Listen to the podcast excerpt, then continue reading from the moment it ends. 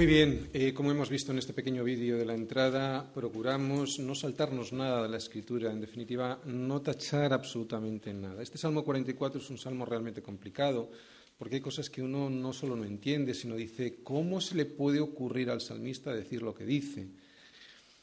Así que por la misericordia de Dios espero poder entender lo que Dios quiere para nosotros en este salmo, porque como os comento es un salmo realmente complicado por las cosas que dice.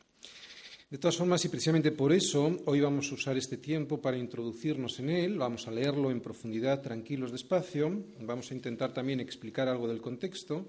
De esa manera, durante toda la semana vais a poder estar meditando en este salmo, para que cuando el próximo domingo prediquemos sobre él podáis estar realmente pues empapados de lo que el Señor quiera decirnos a nosotros. Vamos a ir leyéndolo. Yo también, al mismo tiempo que lo voy leyendo, os voy a ir dando alguna indicación. A veces hasta cambio alguna palabra, más que nada para entenderla bien. No es que cambie palabras, sino que simplemente eh, pongo algún sinónimo o lo amplío para que lo entendamos bien. ¿De acuerdo? Hay que recordar, bueno, no se sabe exactamente este salmo. Eh, ¿A qué hace referencia? ¿A qué época histórica? ¿Qué acontecimiento histórico está narrando el salmista? No se sabe. Lo que sí se sabe es que es en el contexto de una gran derrota militar, ¿de acuerdo? Al pueblo le había pasado algo grave y el pueblo no sabía por qué. Estaba desconcertado.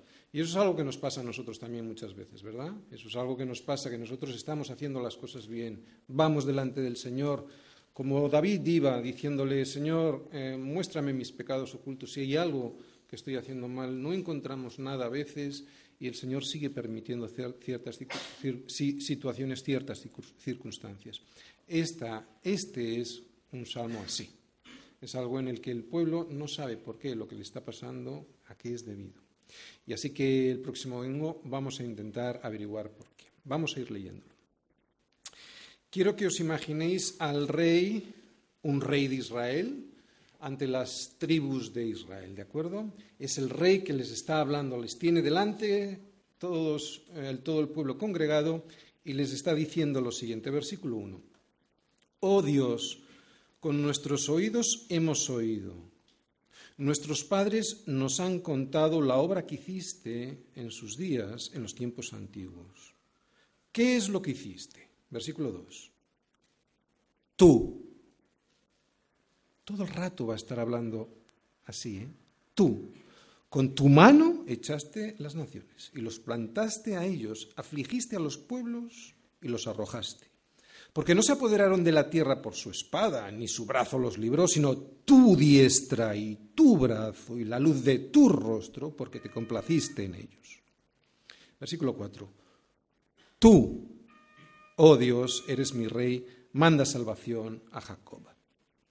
Eh, manda salvación a Jacob significa manda salvación a Israel, ¿vale? Y es que el nombre de, Jacob se emplea muchas veces en la poesía hebrea, especialmente en los salmos, para designar a Israel, el pueblo de Israel. Así que este salmo, eh, perdón, este versículo 4 querrá decir, tú, oh Dios, eres mi rey, manda salvación a este pueblo, a Israel. Versículo 5, por medio de ti sacudiremos a nuestros enemigos, en tu nombre hollaremos a nuestros adversarios.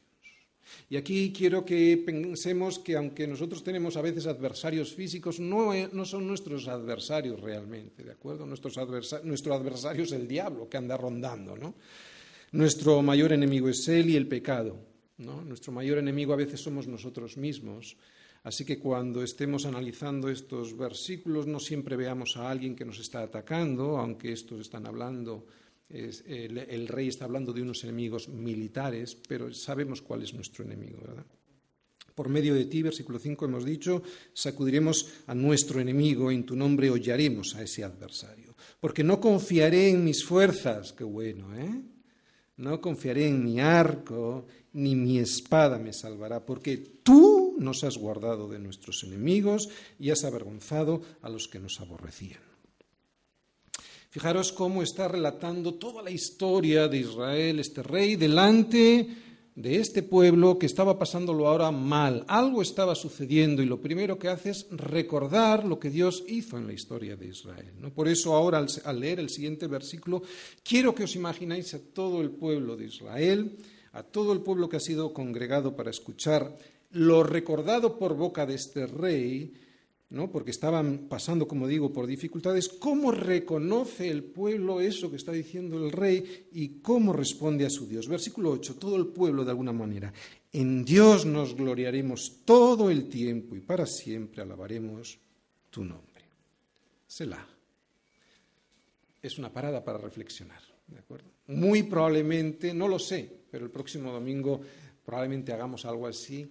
Igual aquí podríamos reflexionar sobre esto que había hecho el pueblo de Dios al pueblo de Israel. Perdón, eh, que había hecho Dios al pueblo de Israel, ¿no? Probablemente esas eh, batallas que había ganado Dios por ellos, etcétera, etcétera, serían un momento en este selah, en este momento de reflexión, en este momento de meditación, sería bueno que lo pensáramos, que meditáramos en ello, porque ahora va a venir algo muy complicado, ahora va a venir algo difícil. Pero fijaros cómo el salmista inicia toda la reflexión todo el clamor que va a lanzar al cielo, primeramente reconociendo quién es Dios y cómo les sacó. Versículo 9. Pero nos has desechado y nos has hecho avergonzar. ¡Wow! ¡Qué fuerte! ¿No? No sales con nuestros ejércitos. Como digo, estarían sufriendo una gran derrota. Versículo 10. Nos hiciste retroceder delante del enemigo y nos saquean para sí los que nos aborrecen. Nos entregas como ovejas al matadero y nos has esparcido entre las naciones. Has vendido a tu pueblo de balde. No exigiste ningún precio. Nos has vendido por una miseria y no has ganado nada en esa venta, Señor. Les está diciendo así. Nos has vendido por nada y además, Señor, ¿qué te pasa? No has ganado nada. Estás perdiendo tu prestigio delante de los demás pueblos porque ellos saben que tú eres nuestro Dios. Versículo 13. Nos pones por afrenta de nuestros vecinos, por escarnio y por burla de los que nos rodean. Nos pusiste por proverbio entre las naciones. En ese momento, muy probablemente, el pueblo de Israel estaba oyendo refranes en el que se escarnecía el nombre del pueblo de Israel y el nombre de Dios seguramente, ¿no? Por eso dice, nos pusiste por proverbio, o sea, Señor, es que hay hasta refranes nuestros por ahí de nosotros en los que nosotros somos escarnecidos. Todos al vernos menean la cabeza, ¿no? ¿Quiénes son estos? Versículo 15, cada día mi vergüenza está delante de mí y la confusión de mi rostro me cubre, porque ¿qué has hecho, Señor? Ahora vienen insultos e injurias en el versículo 16. Por la voz del que me vitupera y deshonra, insultos, y deshonra, injurias. Por razón del enemigo y del vengativo. Aún así, fijaros lo que va a venir ahora, aún así, Señor, queremos renovar nuestra fidelidad y te vamos a obedecer. Versículo 17. Todo esto nos ha venido y no nos hemos olvidado de ti. Y no hemos faltado a tu pacto no te hemos olvidado, no hemos renegado de tu pacto. Muy probablemente el pueblo ya había hecho una reflexión previa y habían dicho, no hemos encontrado nada. Hay situaciones, hay veces que así también nos pasa, ¿eh? Versículo 18, no se ha vuelto atrás nuestro corazón, ni se han apartado de tus caminos nuestros pasos, para que nos quebrantases en el lugar de chacales y nos cubrieses con sombra de muerte. Si nos hubiésemos olvidado del nombre de nuestro Dios o alzado nuestras manos a Dios ajeno, ¿no demandaría Dios esto? Porque Él conoce los secretos del corazón. Pero no ha sido así, versículo 22. Por causa de ti nos matan cada día. Somos contados como ovejas para el matadero. En este versículo 22 está la clave del Salmo, lo veremos el próximo domingo, versículo 23. Por eso, Señor, te pedimos que no te duermas. Despierta. ¿Por qué duermes, Señor? Despierta, no te alejes para siempre. ¿Por qué escondes tu rostro y te olvidas de nuestra aflicción y de la opresión nuestra? Porque nuestra alma está agobiada hasta el polvo y nuestro cuerpo está postrado hasta la tierra. Levántate para ayudarnos y redímenos por causa de tu misericordia. ¿Veis cómo termina? ¿Cómo empieza? Por causa de tu misericordia. Fijaros, no porque te he seguido, no porque no he defraudado, no, te he defraudado y he sido infiel, que no lo he sido, están reconociendo. No porque, no, no porque haya quebrantado tu pacto, que no lo he hecho. No, no. Redímenos por tu misericordia está terminando como ha empezado porque ha empezado diciendo que todo se lo deben a Él. Se trata de ti, de tu misericordia. ¿Cómo es posible de todas formas, y esta sería la reflexión, que nos pase algo así, ¿no? que nos pase esto? ¿no? Porque no parece que hayan cometido estos judíos, este pueblo de Israel, en ese momento ningún pecado, debido al cual ahora tengan que sufrir las consecuencias. Por lo menos la reflexión honesta delante de Dios parece querer decir esto. Entonces, ¿por qué? Bueno, lo primero que tenemos que decir y que tenemos que saber, sobre todo para aliviar nuestro corazón, es que hay situaciones que a veces el Señor las permite, que permite opresión a nuestro corazón, que no se deben a nuestro pecado. ¿De acuerdo? Sí se deben al pecado, pero no a nuestro pecado. Sí que hay veces que así ocurre y hoy vamos a ver algunas de estas circunstancias. Dios pues permite esa opresión, pero la, la pregunta es ¿por qué si yo estoy siendo fiel? La clave, la luz para poder entender mejor toda esta situación que acabamos de leer en el Salmo, aunque probablemente nunca la entendamos bien aquí, ¿eh? nunca la vamos a entender bien, pero algo de luz nos puede arrojar palabras de Pablo en Romanos 8, 36 y siguientes versículos, y podemos ir a Romanos 8. Porque allí Pablo va a hacer referencia al versículo 11 y al versículo 22 eh, que hemos leído en este salmo. Así que, como veis, la revelación de Dios a nuestras vidas es una revelación progresiva. Nosotros tenemos muchísimo más, eh, muchísimas más posibilidades, más gracias, si me apuráis, de entender muchas de las cosas que nos ocurren que, bueno, pues en los tiempos de David o en los tiempos de los hijos de Coré, de los descendientes de los hijos de Coré. Eh, porque hay revelación, en este caso en el Nuevo Testamento, que arroja luz sobre situaciones que antes igual no tenían tanto sentido. Y Romanos 8, versículo 36 hasta el 39 dice lo siguiente, si estáis con vuestras Biblias dice así, como está escrito en el Salmo 22, tendría que haber puesto, pero bueno, como está escrito, por causa de, perdón, en el Salmo 22, en el Salmo 44, versículo 22. Por causa de ti somos muertos todo el tiempo. Somos contados como ovejas de matadero. Y sigue diciendo, antes en todas estas cosas somos más que vencedores, por medio de aquel que nos amó.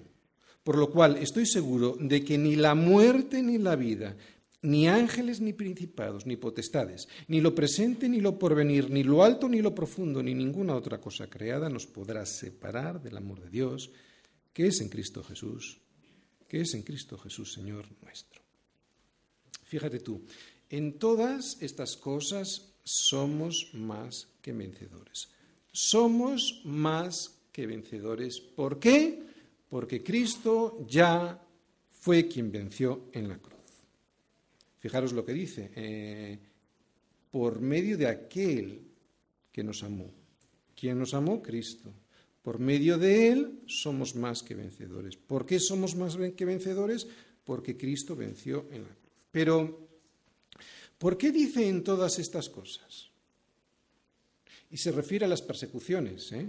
A todos los problemas que sobrevienen a la vida del creyente. Aquí, en estos versículos, y vamos a ir a Romanos otra vez, Romanos 8, porque si os fijáis en todo el contexto, Pablo no está hablando de las consecuencias que vienen a nuestra vida por el pecado que cometemos, es por otras circunstancias. A ver, Romanos 8, voy yo un momentito, sin gafas no veo bien, pero... Fijaros, versículos 33 al 35, que es el contexto anterior, ¿vale? Dice, ¿quién acusará a los escogidos de Dios? Dios es el que justifica. ¿Quién es el que condenará? Cristo es el que murió. Más aún, Él el que también resucitó, el que además está a la diestra de Dios, el que también intercede por nosotros. ¿Quién nos separará del amor de Cristo? Mi pecado no dice ahí mi pecado, dice tribulación o angustia o persecución o hambre o desnudez o peligro o espada. Está hablando de cosas que se escapan de, lo que nosotros podemos controlar, ¿no? que es un poco lo que les está pasando, y ahora viene la explicación de Pablo a, este Salmo 44. Es lo que les estaba pasando al pueblo de Israel en este momento en el Salmo 44. Y dice, como está escrito, por causa de ti somos muertos todo el tiempo, somos contados como ovejas de matadero.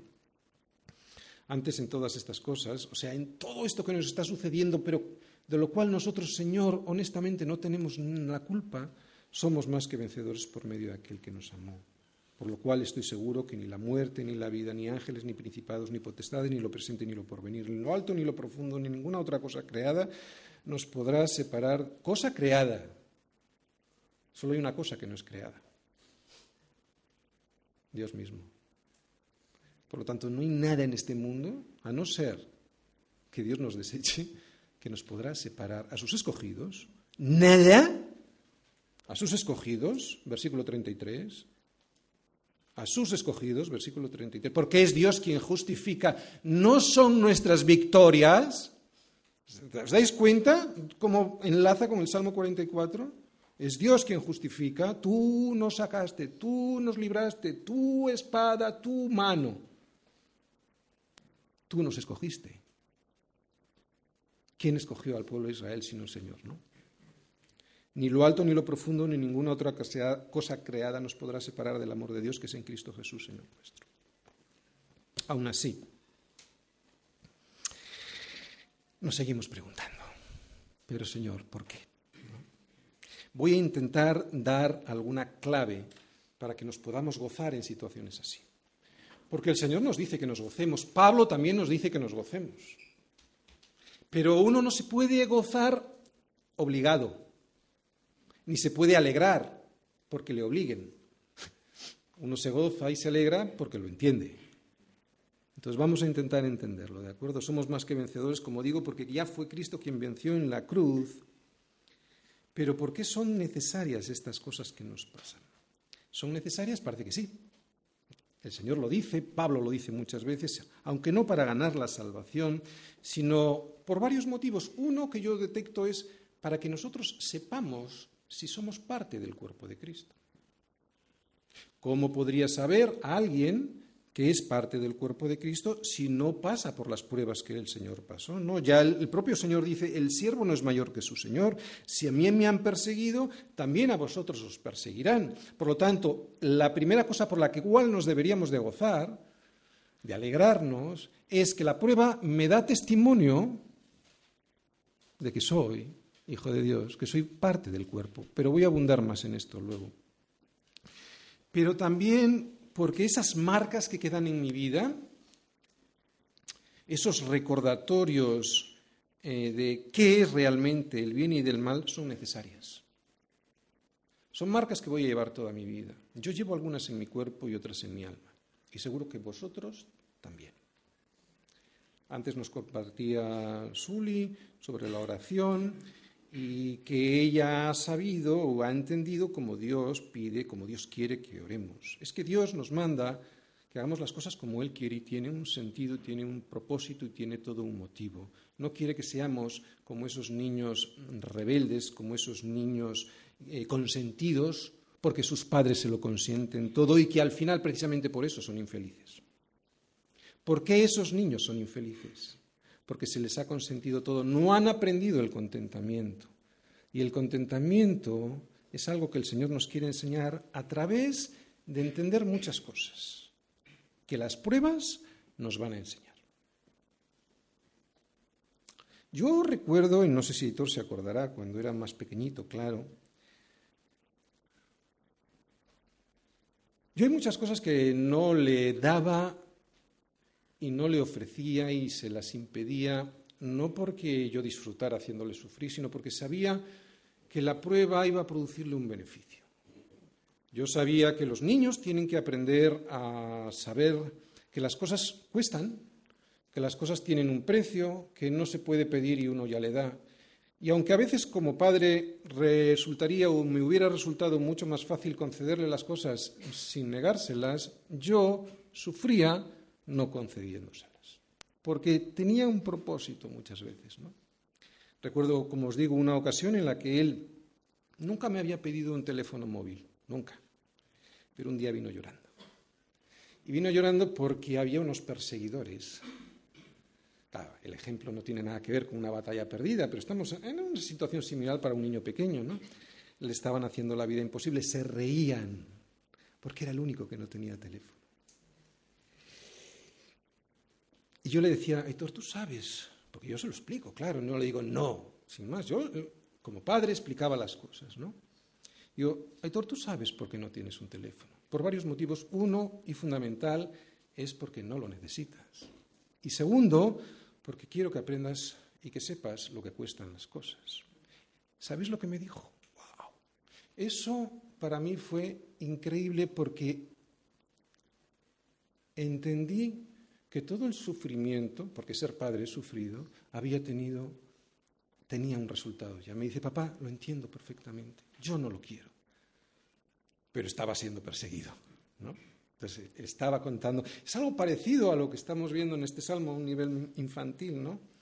No tardé mucho en darle el teléfono, no, no tardé mucho, porque la prueba ya estaba aprendida, él ya sabía, y además me lo había demostrado de una manera eh, inconsciente, no sé, no lo sé, pero ya me lo había demostrado. Por eso es necesario sufrir, por eso es necesaria la prueba. Claro que sí es necesaria. Así que parece que, como digo, es necesario, pero nos cuesta entenderlo. Si nos fijamos en la octava bienaventuranza, y vamos todos a Mateo 5, Mateo 5, versículos del 10 al 13, creo recordar, si vais allí, vais a ver que Jesús nos dice, fijaros, allí Jesús habla de alegrarse y de gozarse cuando fuésemos perseguidos. ¿no? Y evidentemente eso no es para que nosotros ganemos la salvación, el Señor ya la consiguió por nosotros, es de gracia, es un regalo. El sufrimiento que vamos a padecer no es porque necesitemos aportar algo al sacrificio de Cristo, sino es la prueba para nosotros de que ya se nos ha concedido la salvación como regalo. ¿Lo entendemos? Por eso ahora puedes entender cuando el Señor te dice que te alegres. Porque ahora puedes tener el entendimiento de que, ah, sí, soy parte del cuerpo, tengo la salvación. Fíjate, bienaventurados los que padecen persecución por causa de la justicia, porque de ellos es el reino de los cielos. Bienaventurados sois cuando por mi causa os vituperen y os persigan y digan toda clase de mal contra vosotros, mintiendo. Gozaos y alegraos, porque vuestro galardón es grande en los cielos, porque así persiguieron a los profetas que fueron antes de vosotros. Así que, sí, la prueba definitiva de estar entrando en el reino, la prueba definitiva para nosotros, para que nosotros lo sepamos y por lo tanto nos podamos alegrar, es de que estamos siendo perseguidos por causa de la justicia que es Cristo. ¿Qué es la justicia? Una persona. ¿Cómo se llama? Cristo. ¿Dónde viene esto en la Biblia? En ningún sitio. Y por todos los sitios lo podemos inferir prácticamente, o sea, lo podemos extraer de cada versículo, porque el único que cumplió toda la ley fue Cristo, por eso Él es justo, Él es la justicia en persona. No hay justo ni a un uno, ninguno de nosotros, ni en el pasado, ni en el presente, ni en el futuro, podrá cumplir la justicia que es de Dios. Nadie, solo Cristo, por eso Él es la justicia. Pero es que además también lo dice Él, para los que tienen oídos solo para los que tienen oídos para oír. Para los que tienen oídos solo para escuchar la música que hemos escuchado ahí, para esos no. Pero para los que tenemos los oídos y sabemos que estos oídos nos han sido dados y regalados para poder escuchar la palabra de Dios, para nosotros sí. Fíjate lo que dice el Señor en la bienaventuranza que hemos leído Mateo 5, versículo 10. Bienaventurados sois cuando por mi causa, eh, no sé si es el 10 o el 11, no lo tengo aquí, ¿es el 10? Cuando por mi causa, 11, ¿verdad? Cuando por mi causa os, eh, os, vituperen y os persigan y digan toda clase de mal sobre... Bueno, vamos al 10 mejor. Mirad, vamos al 10. Bienaventurados los que padecen persecución por causa de la justicia. ¿De acuerdo? Y luego, para aclarar lo que es la justicia, dice, bienaventurados sois cuando por mi causa os vituperen y os persigan y digan toda clase de mal. Por lo tanto, sí que vemos que en la propia Escritura y el propio Jesús nos dice qué es la justicia. La justicia es una persona, la justicia es Cristo, porque está relacionando él mismo la persecución por causa de la justicia cuando, cuando os persigan por causa de mí. Así que la prueba definitiva, como os digo, de estar entrando en el reino de los cielos, de ser perseguidos por causa de la justicia que es Cristo.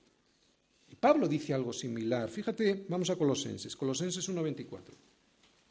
Fíjate lo que dice ahí Pablo a los colosenses, una carta enviada a Colosas, ¿no?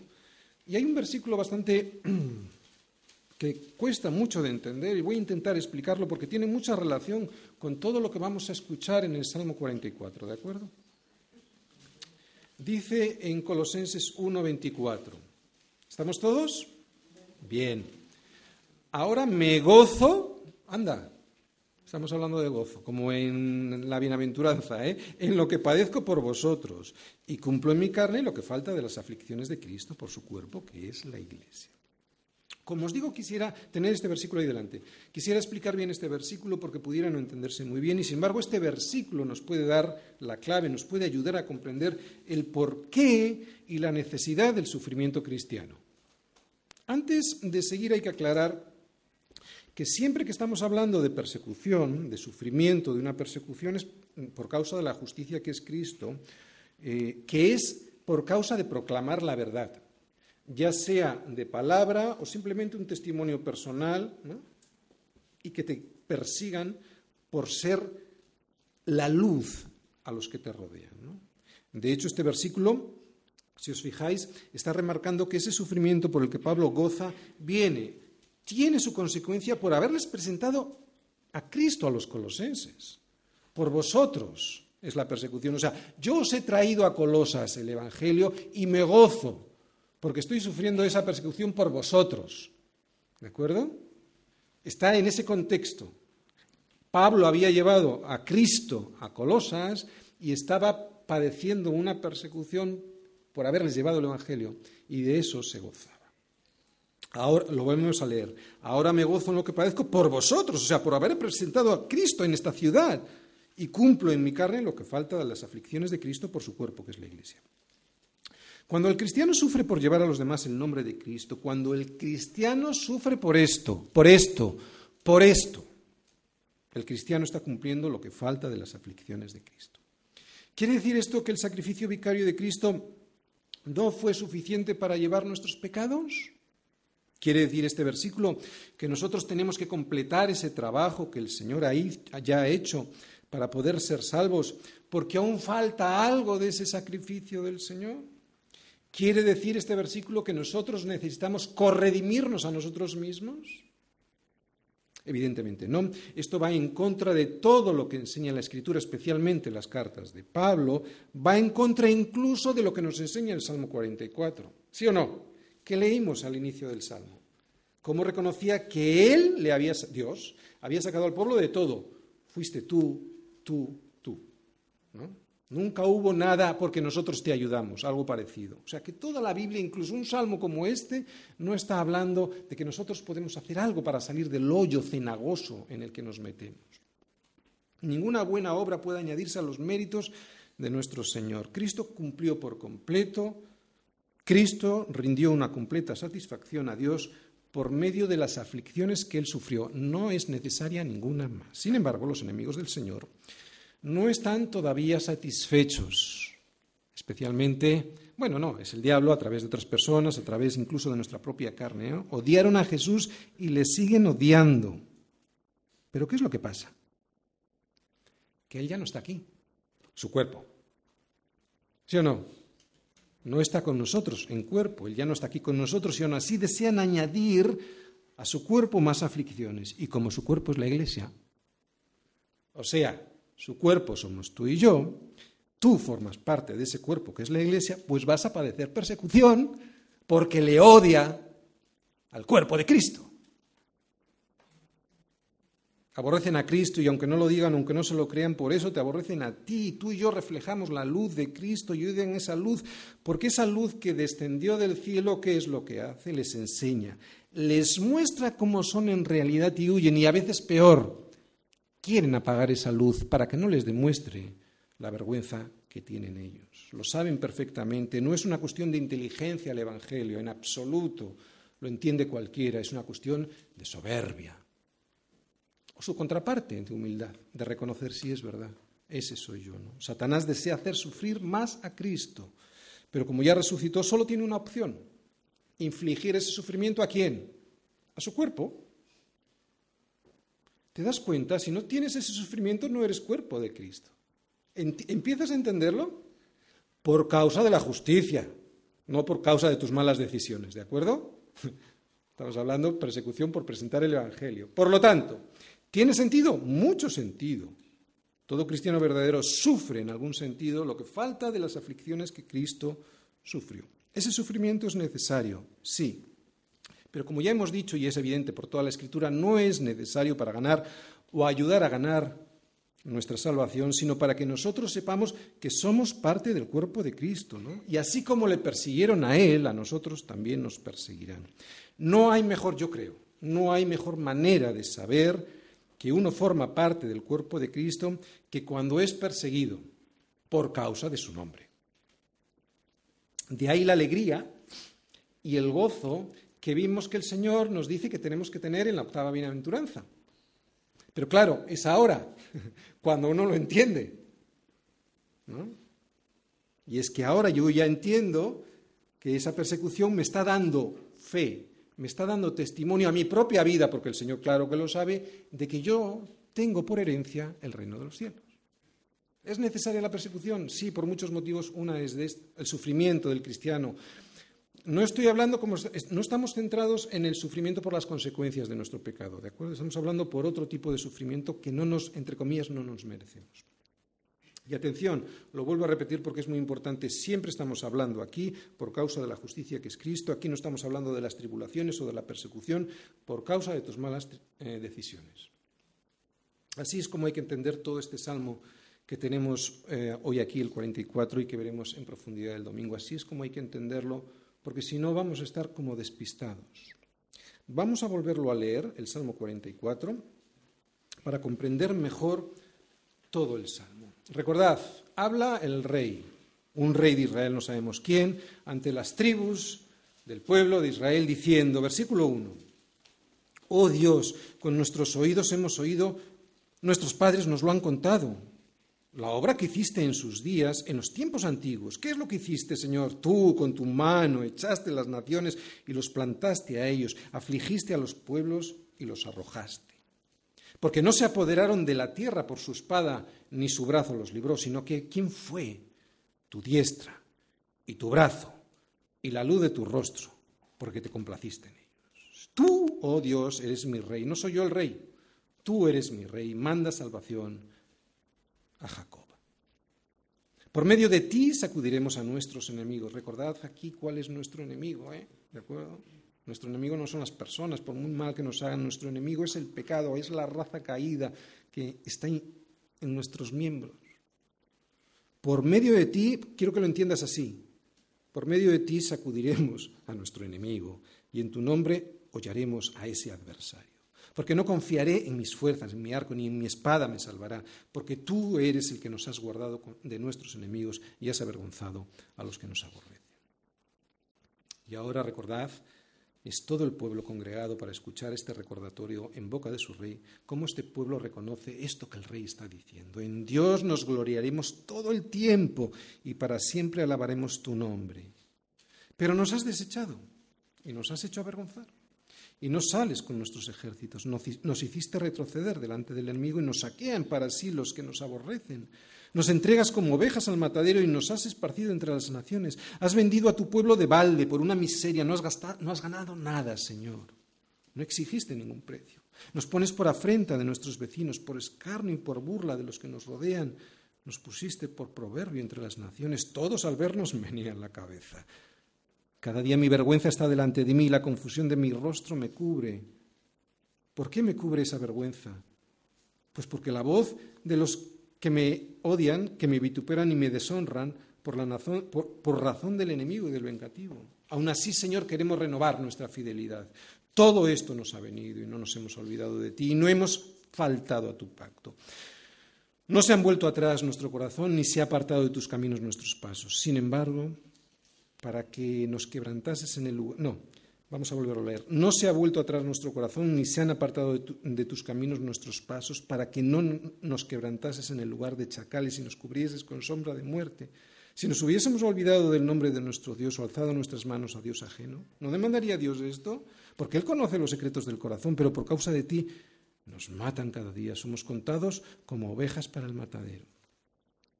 No te duermas, Señor. Despierta. ¿Por qué te duermes? Despierta, no te alejes para siempre. ¿Por qué escondes tu rostro y te olvidas de nuestra aflicción y de nuestra opresión? Porque nuestra alma está agobiada hasta el polvo y nuestro cuerpo está postrado hasta la tierra. Fíjate cómo termina. Vamos a recordar bien este versículo. Levántate para ayudarnos y redímenos por causa de tu misericordia. No es por nuestras fuerzas, no es porque te seguimos siguiendo, no es porque nos lo estamos ganando, no es porque estamos aguantando el sufrimiento por ti, es por causa de tu misericordia. ¿Y qué es la causa de su misericordia? ¿Cuál es la causa? La palabra anterior, fijaros cuál es. ¿Cuál es? La redención. La redención. Esa es, esa es la causa redímenos. Claro, estaba hablando de sacarles de la situación en la que estaban, pero nosotros tenemos que verlo nuestra redención. ¿Qué es la redención? Lo sabemos muy bien en esta iglesia, es rescatar a alguien pagando un precio por ello, ¿no? Cuando tú rescatas a alguien de un secuestro, ¿qué haces? Recuperas algo que, que es tuyo pagando otra vez un precio. Eso es lo que hizo Cristo con nosotros recuperó pagando un precio altísimo algo que ya era suyo. Eso es redención. Y esa es la consecuencia de su misericordia. Su misericordia es para sacarte del hoyo, la redención, no para regalarte cosas. Te dará lo que necesites, pero su redención, mejor dicho, su misericordia, el propósito principal es para redimirte. Con eso deberíamos de estar contentos, ¿no? La redención es cuando tengamos un cuerpo glorificado. De alguna manera, el culmen de la redención, ¿verdad? Por eso aquí, como no es así, vamos a seguir siendo perseguidos, vamos a seguir sufriendo. Lo hemos dicho muchas veces, gózate, disfruta. No somos masoquistas, pero con un entendimiento. Claro, cuando lo entiendo, no sufro sin sentido. Un cuerpo glorificado tendremos, digo, y ese cuerpo glorificado lo que significa es la imposibilidad de pecar. Ahora tenemos la posibilidad de no pecar, pero no la imposibilidad. ¿Podemos? No podemos. El incrédulo no. El incrédulo no tiene esa posibilidad, no ha sido redimido. El creyente sí tiene esa posibilidad. El cuerpo glorificado va un paso más allá.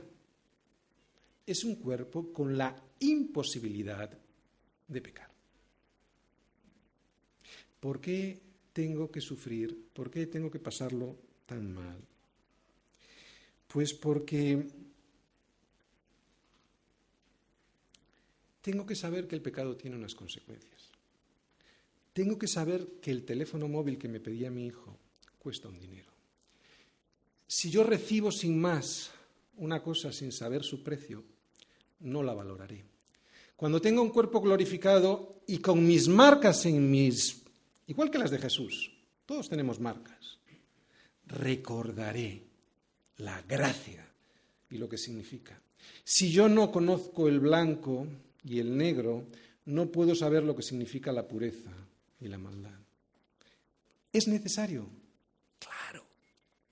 Es la mejor forma para que cuando tengamos el cuerpo eh, glorificado, tengamos el entendimiento perfecto y el agradecimiento sublime de lo que es Dios no lo necesitaba, Dios lo sabe, pero nosotros no lo hubiéramos sabido. Si nos hubiera hecho, vamos a decir, como robots, no tendría ningún sentido. Seremos seres que sabremos perfectamente qué es la misericordia de Dios, qué es la gloria, qué es todo lo que necesitamos saber.